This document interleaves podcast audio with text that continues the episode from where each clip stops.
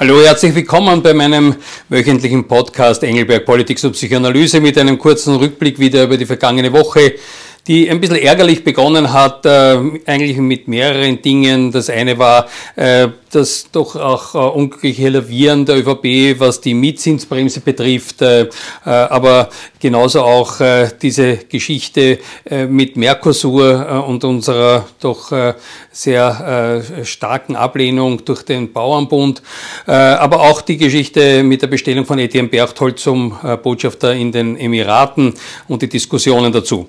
Zweitens aber äh, melde ich mich ja jetzt aus Israel äh, mit, äh, äh sagen, im Rahmen einer Reise mit Minister Kocher äh, und mit der Staatssekretärin äh, Kraus-Winkler, wo ich in Israel bin und sehr interessante Gespräche geführt habe und dazu auch ein bisschen was erzählen möchte.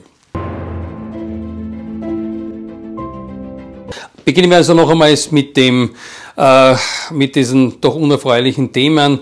Ich nenne es schon ein, äh, sagen wir mal, unglückliches Lavieren in der ÖVP, äh, was äh, diese Geschichte mit der Mietzinsbremse betrifft, wo wir da irgendwie unter Druck geraten mit diesen Populismen von links und von rechts und da für mein Gefühl als ÖVP da ein bisschen unglücklich lavieren. Genauso auch, was das Mercosur-Abkommen betrifft, also das Freihandelsabkommen mit Südamerika. Ich bin einfach ein großer Anhänger des Freihandels. Ich glaube, dass Freihandel Wohlstand bringt, Entwicklung bringt, äh, letztlich auch den Klimaschutz äh, äh dient, weil wir äh, nur so auch wirklich einen Einfluss haben, zum Beispiel auf das, was in, in Südamerika und auch äh, gerade auch in Brasilien passiert.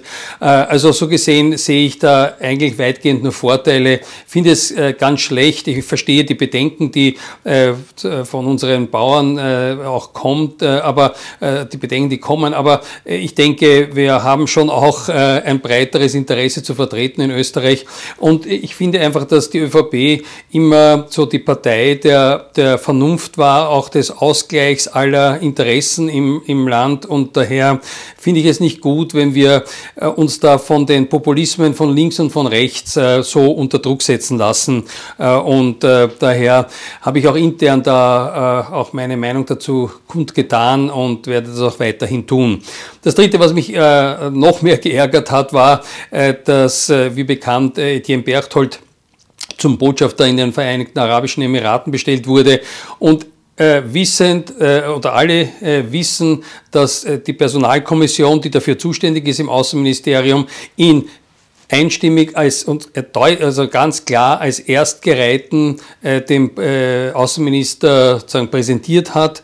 Äh, der Außenminister hat, wie er auch in, in, im Fernsehen nochmal bestätigt hat, wie immer den Erstgereihten auch tatsächlich bestellt. Dann geht es äh, wie immer üblich äh, auch in den Ministerrat, wo ja auch äh, Minister äh, von den Grünen äh, sitzen. Dort wurde es einstimmig äh, wie auch notwendig äh, verabschiedet und dann hat ihn letztlich auch der Bundespräsident äh, bestellt.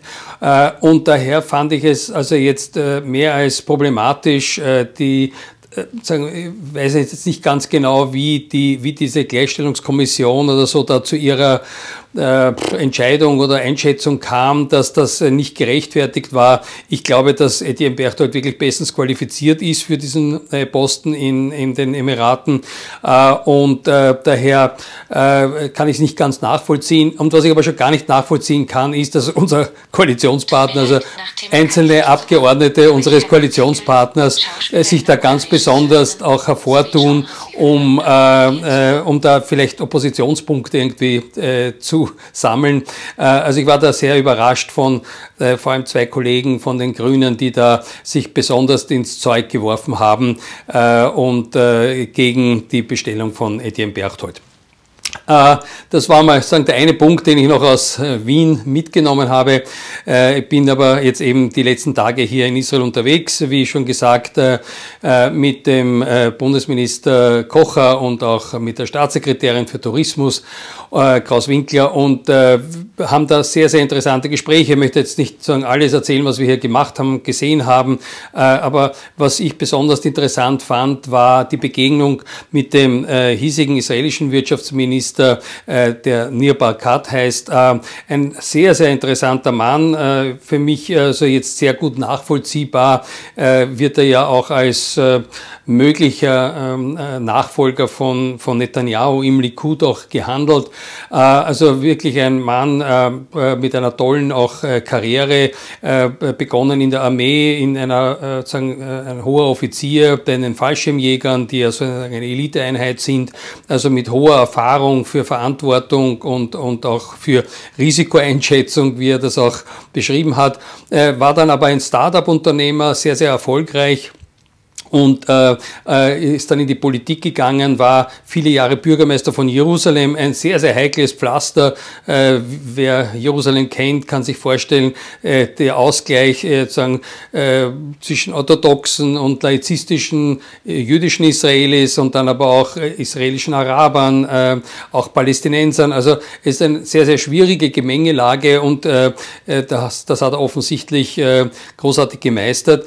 Äh, also die Begegnung war war sehr, sehr eindrucksvoll. Ähm, äh, jemand, der auch sehr amerikanisch denkt. Äh, wir haben da einen Austausch gehabt auch zu der Frage von Startups, äh, wo er das Gefühl hat, man muss da auch aufpassen, dass man sie nicht zu so sehr pampert. Also sie sollen sich schon äh, bei aller Unterstützung durch staatliche Einrichtungen oder auch äh, Gelder, äh, muss man halt einfach aufpassen, dass sie sich nicht, also sie müssen sich schon auf den Markt stellen, fand ich also wirklich eine sehr, sehr interessante Überlegung, die er da hat. und Israel hat ja eine großartige Startup-Szene, wo natürlich äh, schon auch ähm, von staatlicher Seite äh, Förderungen geschehen, aber äh, eben, glaube ich, auf eine sehr, sehr intelligente Art und Weise. Sehr spannend fand ich auch übrigens seine Überlegungen zum Bildungssystem. Er hält das äh, für den zentralen Faktor für die äh, zukünftige Entwicklung auch Israels, äh, die ja sozusagen den Plan haben, das GDP, also das Bruttoinlandsprodukt auch noch einmal zu verdoppeln in den nächsten Jahren. Israel ist ja jetzt schon sozusagen beim Pro-Kopf-Einkommen auf gleicher Höhe mit Ländern wie Österreich und Deutschland, also hat sich enorm entwickelt und das sind sehr, sehr interessante Überlegungen eben, was die Ausbildung betrifft betrifft. Und zwar nimmt er da Bezug auch auf das äh, Programm in der israelischen Armee, wo jeder Rekrut äh, sozusagen ein Assessment Center durchläuft äh, und aufgrund der Ergebnisse dann die Entscheidung getroffen wird, wo der oder diejenige, sind ja auch Frauen, die in Israel Militärdienst leisten, äh, in welchen Einheiten, welcher Spezialisierung äh, sie dann eingesetzt werden.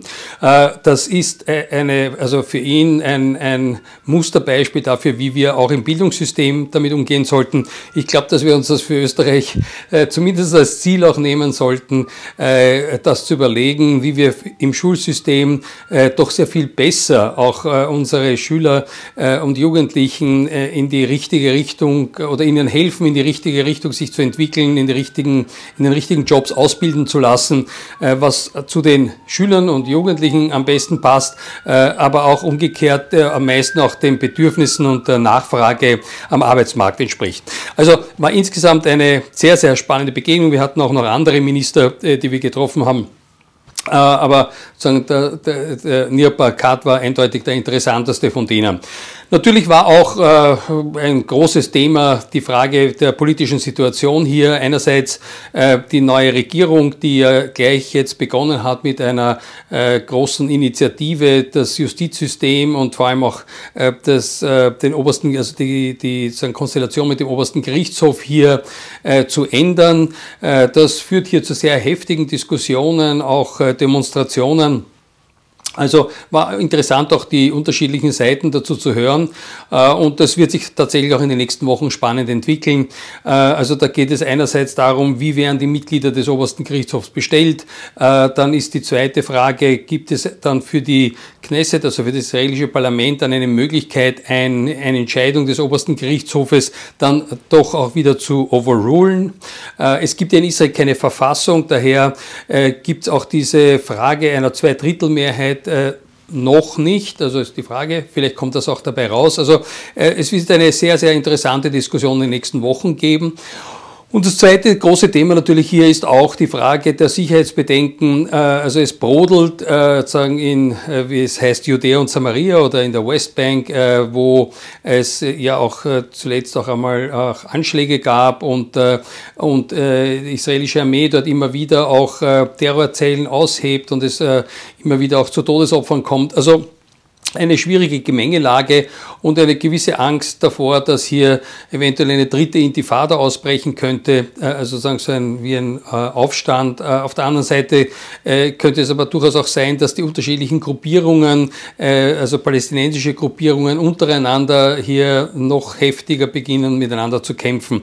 Ist das eine schwierige Gemengelage? Auf der anderen Seite hat man das Gefühl, damit komme ich auch so ein bisschen zu einer optimistischen Aussicht, dass die neue Regierung, vor allem Netanyahu, dort anknüpft, wo er äh, äh, aufgehört hat als Premierminister, bevor da diese Interimsregierung da ein, über ein Jahr äh, regiert hat, äh, nämlich mit seinen Bemühungen mit arabischen Staaten, mit weiteren arabischen Staaten da Friedensabkommen zu äh, schließen.